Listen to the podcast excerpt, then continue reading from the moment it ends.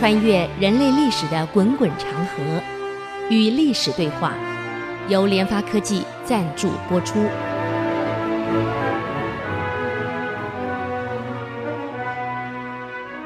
这里是 IC 之音主客广播 FM 九七点五，您所收听的节目是《与历史对话》，我是刘灿良。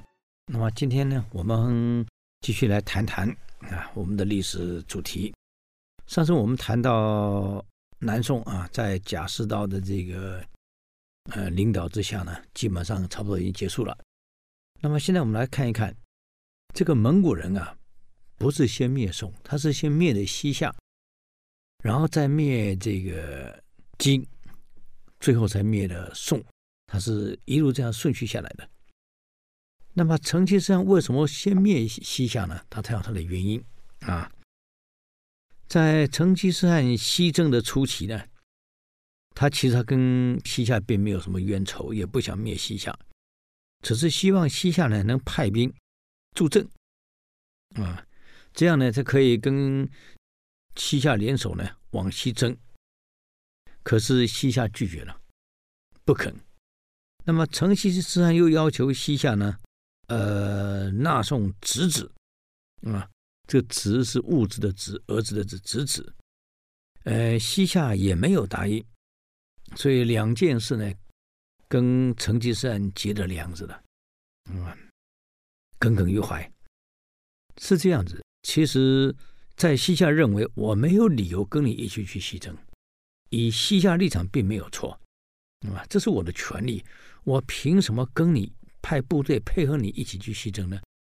没那个必要。那么成吉思汗认为说，你不个小国，我已经这么大了，啊，我让你派兵跟我一起去，那是看得起你啊，要不然我把你灭掉了。所以要求你送侄子，你也不同意，你只正面跟我为敌。成吉思汗创了一套侄子策略，这一招是蛮有用的，就是所有臣属于蒙古的，不管各部落、各大小国家。都要派人，尤其是王室，一定要把他的孩子送出来，组成一个侄子军。就这个部队是由各酋长、各部落、各归顺的国家，他们的领导层贵族的孩子所组成的一个部队，叫做侄子军。那么这样一个好处，就你们各部落的各酋长、各军长啊，各小国的领导。孩子、子弟、贵族、孩子、子弟都送到我的侄子军来，随着我大汉去出征。你们孩子像人质一样在我的部队里，你们就不好造反了，也不好叛变了。这个是成吉思汗成立侄子军的战略，所以基本上是由蒙古各部落、各族、酋长、贵族的孩子都送过来。当侄子军，啊，一方面是正规军，一方面又是人质，在我这里，所以你们就会乖乖听话，不会造反了。他要求西夏，你也把孩子送过来，贵族还有你皇室。可西夏想，我是独立国家，我凭什么顺着你？我又不是你蒙古你们的部落啊，我更不可能依顺于你这个要求，所以拒绝了。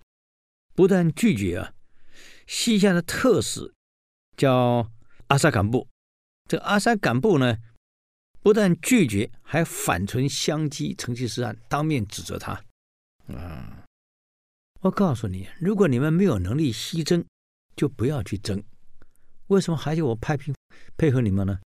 你们是没有能力才需要我们。啊，另外，如果你没有能力、没有力气、力气不足，你就不要当皇帝，就不要干领导。想要干领导。又没能耐，又要大家配合着你，啊，这是你这是你你的你的气质吗？啊，所以因为反唇相讥啊，激得成吉思汗跳脚啊，太过分了！你阿萨敢布竟敢对我讲这个话，我告诉你，阿萨干布，如果皇天保佑我西征顺利归来，我灭掉你西夏。阿萨敢布是个使臣啊，也很大胆呢、嗯，当然为了自己国家，这个不卑不亢没有错呀。啊，回答成吉思汗有种你来，啊，我西夏也不是吃素的，啊，从你元昊建国到现在，我西夏怕过谁？啊，辽国这么大，当时这么大，我们没有怕过；宋这么大，我们没有怕过，一样大。啊，随你来，嗯，我等你。成吉思汗说：“你看着好了。”啊。后来成吉思汗呢，这个西征归来，东归以后呢，西夏为了自保，那西夏不是傻瓜，我这么小，为了自保就跟金勾结，而金跟蒙古是世敌，啊，勾结起来，联合起来，共同对抗蒙古。啊，这个成吉思汗愤怒啊，很愤怒啊，居然公然跟我对抗，啊。就带着第三个儿子窝阔台，第四个儿子那拖雷，大举发兵，亲征西夏，决定一举要灭掉西夏。啊，那么问题是这样，他蒙古人喜欢狩猎，他还没有到西夏，在途中有一个地方叫阿尔布河，阿尔布河有一个地方，那么在这里屯兵的时候呢，这个成吉思汗呢去打猎啊，他骑的那一匹红沙马，很不幸的在打猎的时候野外嘛遇到了那个野马，被惊吓到，这个马被惊吓会乱闯啊、乱跳的。成吉思汗一个不小心从马上摔下来了。我们都知道美国那个超人演超人那位老兄啊，就是从马上摔下来变成半身不遂啊，后来死了。这个成吉思汗都已经七十岁了，其实超过七十岁了，这从马上摔下来，老人家不堪一摔。我跟各位讲，年轻人还可以，老人家很难呢、啊。啊，这个我们邻居，我我那个纽西兰对面那个邻居，他的孩子六七岁，家里有养马嘛，大农场也是从马上摔下来，现在还是半身不遂。所以说，马上摔下来是很危险的。你知道李林甫这个后来脚有点跛跛脚。就是因为骑马摔的，啊，所以骑马不要以为好玩，它是一个很危险的运动。所以成吉思汗呢，就在阿尔布河这个地方摔了，这一摔呀，摔得不轻啊，啊，这个整个肌肤非常疼痛，应该是内伤很严重了。这一摔很严重内伤啊，所以当天晚上呢，就没办法动了，就在阿尔布河这这个地方扎营扎下来。开始发高烧了，这一摔开始发高烧了。那么随同成吉思汗出生的那个也遂夫人很紧张啊，啊，他很急啊，就把孩子们全部集合，孩子们通通集合，啊，还有大臣、重要大臣们全部集合，啊，这个要你们集合的目的是大家赶快商议一下。可汗这个白天，因为他的马匹这个被野马惊吓到，导致可汗呢摔了下来。现在夜间身体在发高烧啊，很痛苦啊。我在想是不是这样子？嗯，是不是等可汗的这个病体好了，再去征西夏？让可汗休息一下啊，因为现在发高烧，呃，情况不太妙啊。虽然已经已经让耶律楚材给他开药了，但是看来情况不妙。这个皇子跟大臣们商量的结果是这样子：西夏人盖的是城池，他不像我们这个蒙古人啊，帐篷可以移来移去、跑来跑去的，它是固定的，城池是固定的，城墙是固定的，是不能移动的啊。反正可汗现在受伤了，不如我们先撤兵。他们也不可能把整个城搬走，啊，不像我们帐篷说走就走了。他们城墙是盖的，是固定的，又搬不走，不如我们撤退。等可汗呢痊愈了，啊，再来征伐西夏，应该是没有问题的，啊。反正他们跑不掉嘛，城池城墙是固定的，都在这儿，他怎么走呢？啊，这样我们把结果呢给可汗报告一下，看情况如何啊？结果这样呢？呃，我们休息一下，等会儿再回来与历史对话。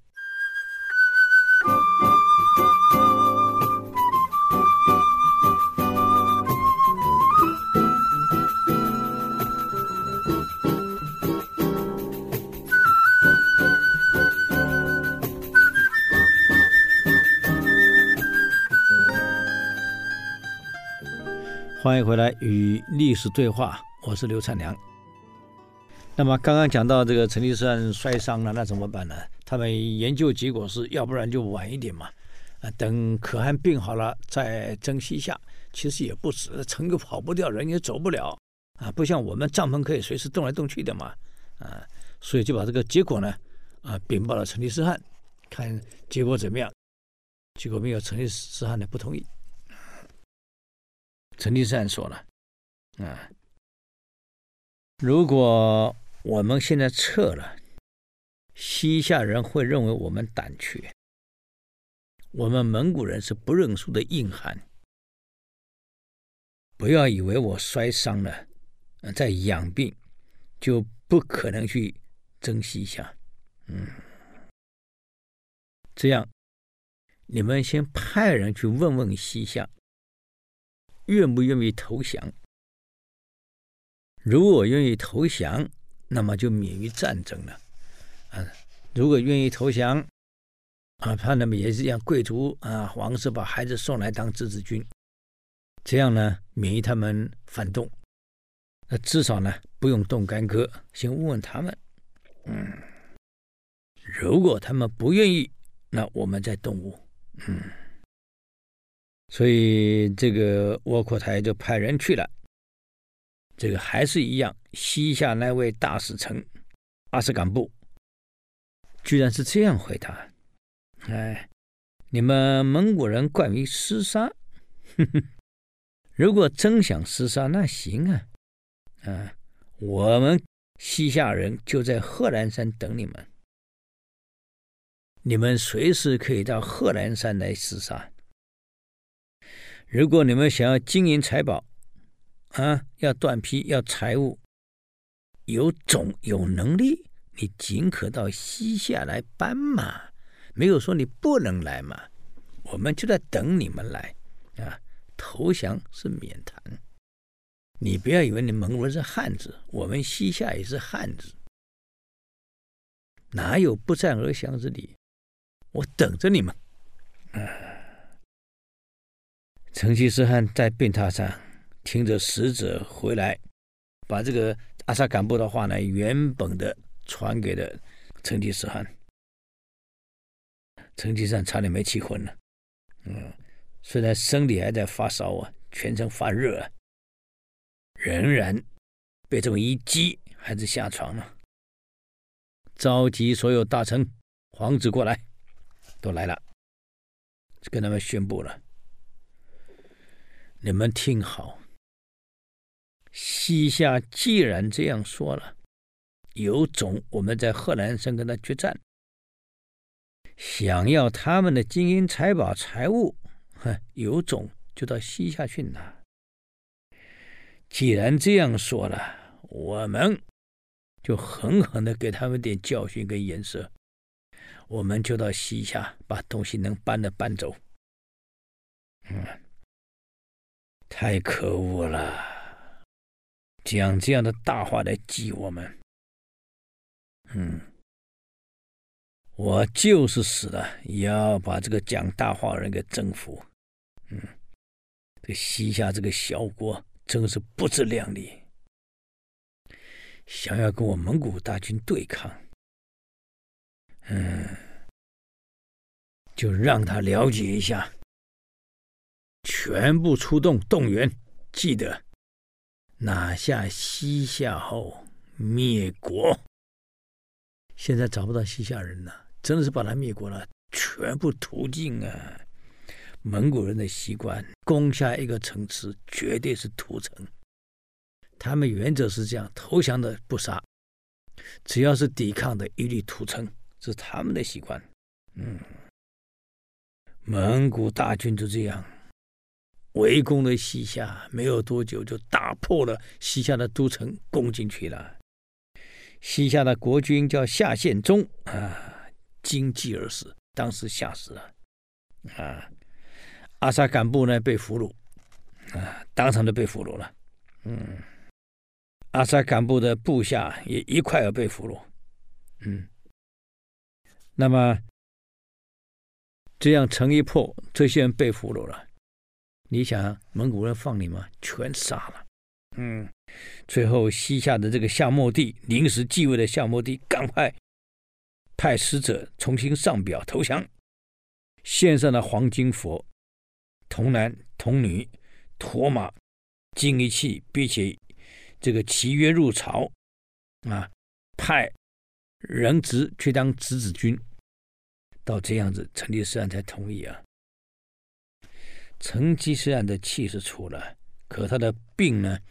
因为抱病作战，一激动一烈，那个病怎么好啊？就病情一天比一天加重了。其实如果能够好好休养，应该是可能会好。可是没有休养啊，又被激怒，又激动，又派兵打仗，又亲自指挥，嗯，果然不行了。这时候他自制不起了，把窝阔台跟小儿子拖雷。叫到跟前了，对他们说：“我的寿命应该是快结束了啊！来上天的帮助，我为了你们，为了子孙，建立了一个这么大的帝国。这个帝国的中心走到边陲要走一年的行程，这么大的国家啊！”如果你们想把握住这么大的帝国，永远安定住，你们兄弟族人就必须要同心御敌，团结一致，一致对外。你们听好，我走了以后，你们呢，奉窝阔台为主，为皇帝，啊，为领导人。察哈台虽然不在我身边，啊，长子是察哈台，现在最大的。其实原来长子已经战死了，现在察哈台虽然年长，现在不在我身边。他应该不会违抗我的命令，不会违抗我的遗命，啊，千万记得，回去以后就宣布我一走。由窝阔台继承我的王位，拖雷，按照蒙古的传统，你是幼子，需要由你来主持整个会议，通知所有的亲族酋长们一起会议，决定完了，颁布由我阔台继承这件事，你要做好。还有，千万记得，万一。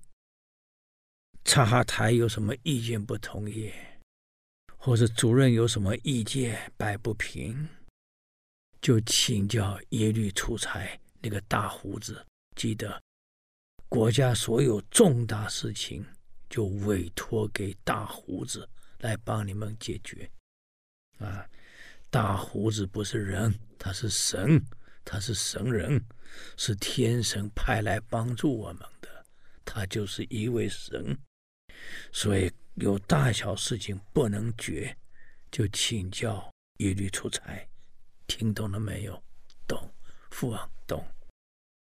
还有最后两件重要的事情，你们听好。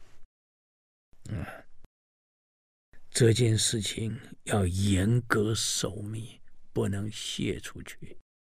嗯，就只有你们两个在场。千万听好！第一，我走了以后，彻底把西夏灭掉。虽然夏末帝送上了表投降，献上了黄金佛、童男女、驮马、金银器，而且也送人进了侄子军。表象上我是接受了，但是膝下终究是不可信。我走了以后，暂时不要发丧，以免臣服的膝下有动乱。所以我走了以后，立即把膝下彻底消灭。记得要灭族，对西夏整个灭族啊！还有第二件事，那么第二件是什么呢？我们再休息一下，等会儿再回来与历史对话。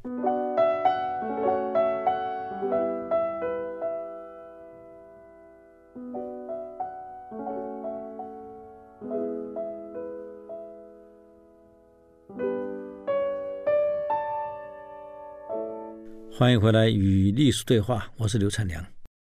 刚刚讲到成吉思汗临终在交代遗嘱啊，除了传位给窝阔台以外，由托雷负责，按照蒙古习俗，幼子负责一切会议。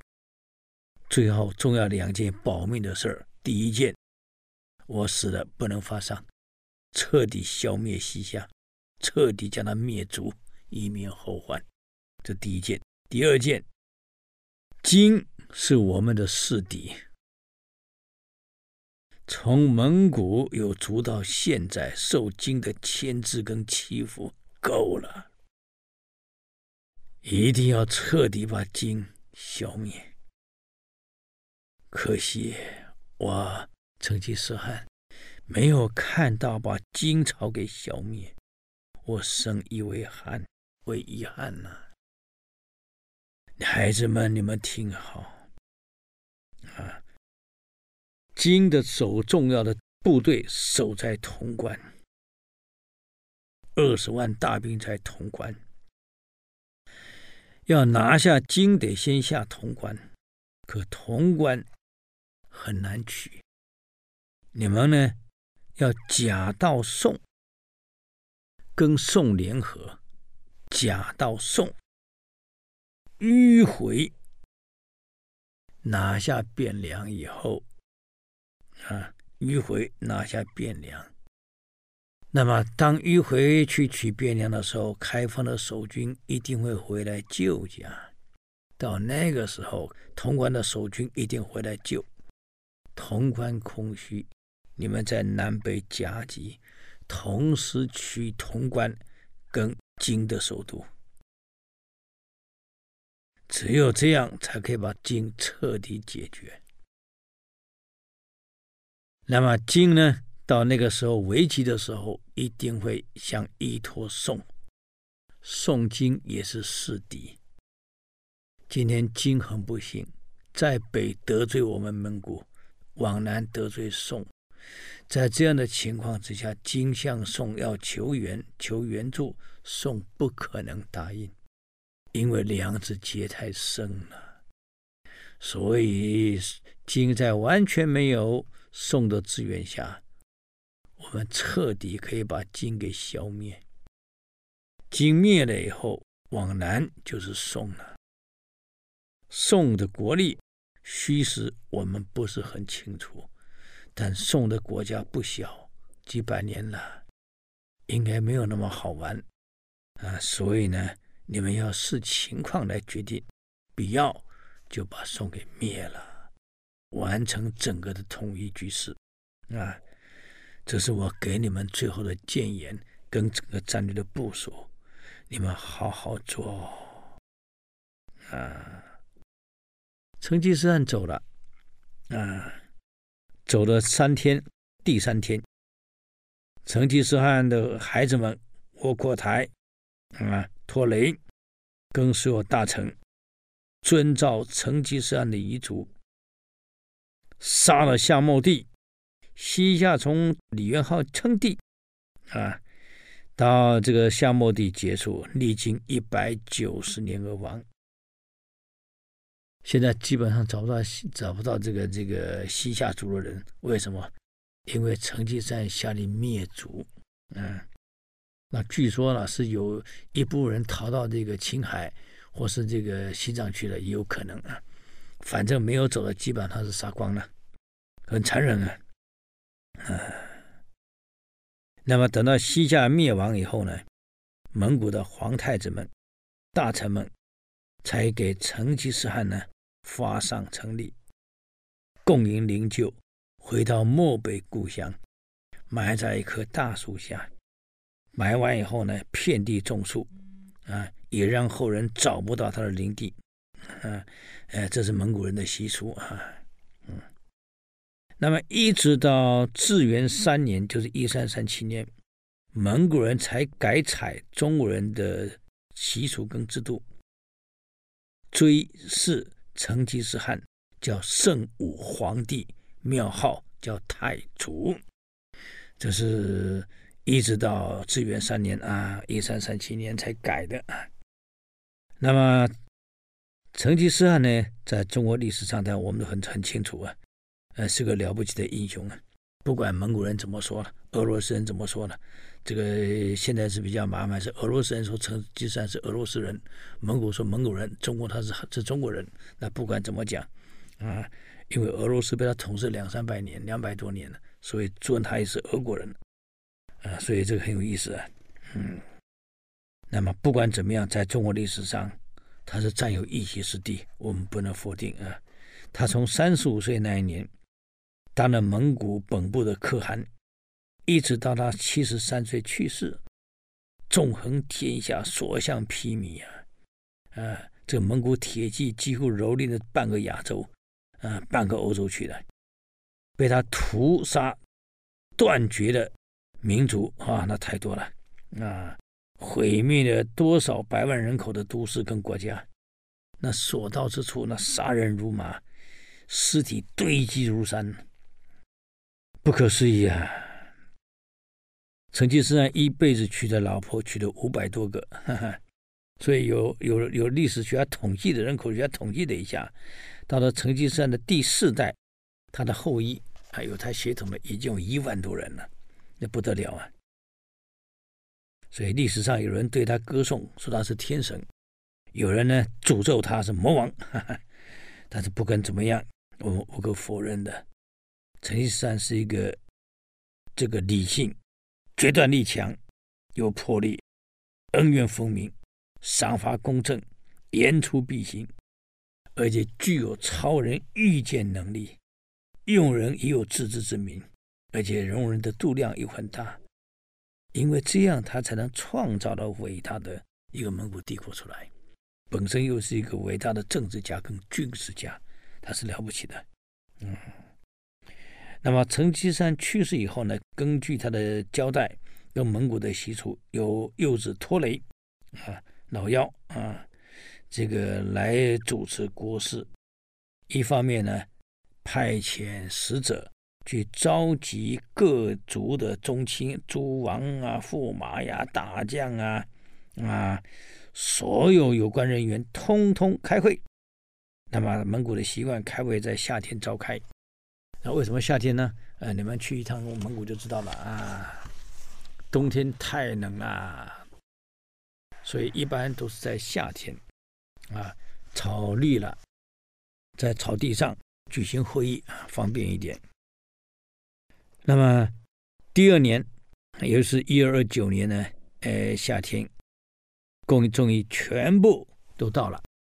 那么现在有一个问题来了，当时托雷主持的时候呢，在主的会议上出现了大问题。成吉思汗的交代是这个由倭寇台来继任汗位。可现一个问题啊，插台的年纪比较大呀，嗯，但托雷宣布遗命的时候，到底要怎么做呢？他怕这个这个插哈台不同意啊，因为长子数次已经战死了，现在插台变成老大，原来是老二变老大，最年长，居然有族人建议应该由插哈台继汗位。他是长子，啊，可大多数人又认为老幺托雷很好啊，托雷也可以当啊。可是成吉思汗的遗命是要老三窝阔来来继承，这下麻烦了，吵翻天了啊！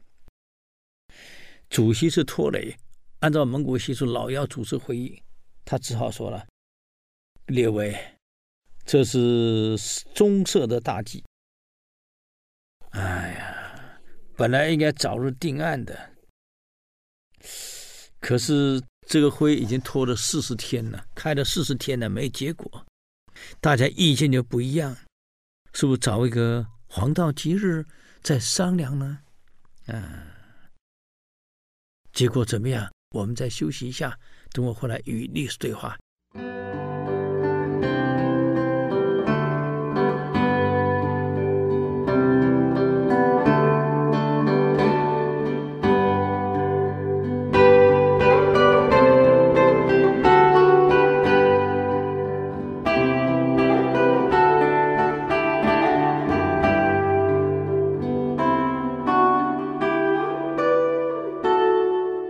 欢迎回来与历史对话，我是刘灿良。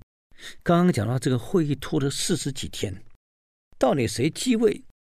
哎呀，麻烦了，解决不了啊！拖雷是主持会议的人，只好说，要不然我们改个黄道吉日，呃，再来商量怎么样？耶律楚材在旁边，不行，嗯，这是国家的重大事件。已经拖了四十几天了，不能再拖。今天就是黄道吉日，过了今天就没有黄道吉日啊！耶律楚材正色的讲啊，他担心、啊，夜长梦多，拖得越久，我告诉你会造成分裂。一旦分裂，不是国家之福，会有内战的呀。嗯，这个耶律楚材呢，私下找来了察哈台了，嗯。还有这个成吉思汗的最小的弟弟啊，霍金次出面来协调，也把拖雷找来。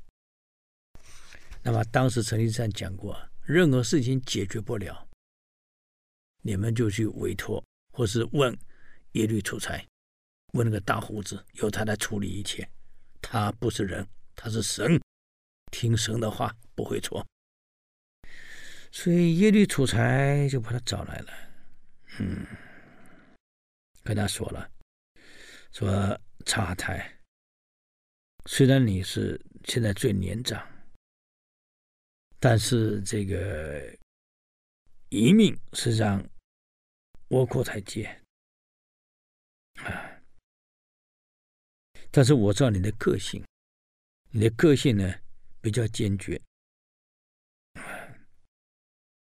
如果你不肯接受的话，我很担心。如果这个时候国家分裂、内部混乱了，蒙古会失去一切。好不容易由你父亲建立了这么大一个帝国，也有可能就瓦解掉了。所以现在你是最重要的人、最关键的人物、最灵魂的人物。而且呢，因为你是年长，大家都听你的。嗯。君臣之间的礼一定要注意到。等会呢，如果拖雷宣布按照遗命由窝阔台继位的话，虽然你是窝阔台的哥哥，但是按照你父亲的意愿，弟弟变成了国君了，你是臣子，按照礼数，你要下拜。只有你拜了以后，其他诸王所有的大臣将军才会跟着拜。只有在你这样的领导下，形式上的领导下，国家才不会分裂。现在国家的一切就记在你身上了。虽然继承者是窝阔台，但国家能不能稳定，啊，能不能发展，全在你身上了。这个察哈台啊，一向性情非常顽劣、固执、刚烈，谁的话也听不下，呃很奇怪。他是听这个这个耶律楚材的，难怪成吉思汗会讲啊，你们国内外大小事遇到了解决不了了，就让耶律楚材出来主持，只有他能解决。还真的，察哈台听完了跟他说：“哎呀，大胡子啊，别人说的不算，你说的绝对算啊，我一定按你的去做。”所以窝阔台继位的时候，察哈台带头。下拜。察哈台这一拜呀，哎呀，皇族大臣所有一切全部跟着下拜了，帝国保住了，没有分裂，稳住了。大家拍拍这个这个耶律楚材呀，哎呀，你不愧是社稷重臣啊，你真了不起啊！嗯，耶律楚材呀，不但被成吉思汗重视重托啊。窝阔台对他，那是更是一臂两生啊，完全依靠他呀。最后要求这个这个耶律楚材为蒙古帝国建立一个有制度的、有系统的、有法律的一个政府组织跟国家。现在国家这么大了，窝阔台跟他说：“大胡子，我们不能像以前这样在草原。”部落式管理了，我们需要有国家的体制，需要有法治，需要有制度了。这件事情只有麻烦你了。就这样，窝阔台继位的第三年，耶律楚材，毕竟是耶律楚材，我跟各位讲，他说儒学是很深的，啊，他的坟墓就埋在北京啊。嗯，这个人受儒家的影响非常的深，啊。所以，完全按照中国的那一套，中央行政机构的那一套，称之为中书省，相当于我们今天的国务院呢。哎，以这样一个中心为主的政府正式组织开始的。那么，耶律楚材就当了大元帝国的第一任啊中书令，相当于是窝阔台的宰相、首相了，等于是国务院总理了。他是元朝的第一任中书令，就是第一任总理啊。那么这老兄处理事情真的有一手啊。当时他们刚进京、刚建国的时候啊，也就是说，像在燕京城内，燕京城内，就像北京城内，出现了这个牛车大盗。那什么是牛车大盗呢？就是有些。蒙古人驾着牛车，疯狂地闯入富豪人家里，抢夺财物，稍有抵抗，不把那全家老小全部杀光，啊！而且这个牛车大盗都是白天作案，手段毒辣，把所有人杀了以后，东西抢着装上牛车上，全部带走，造成整个燕京城内的居民人人自危。最后呢，中央请。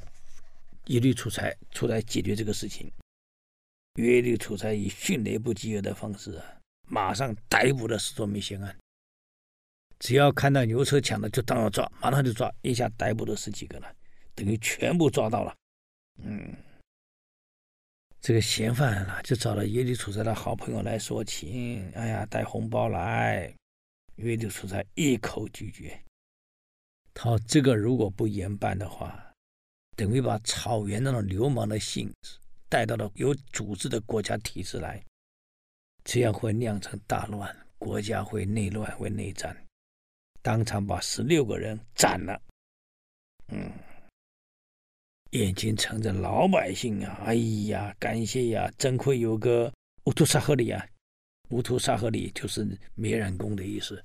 啊，胡子长得很漂亮，难怪那个成吉思汗都叫他大胡子，大胡子，胡子长得很漂亮。啊，那么这个人不错，干宰相干得很好，所以第一任的宰相是他，把中国所有的制度，好的制度，他把它完成了，由窝阔台来执行。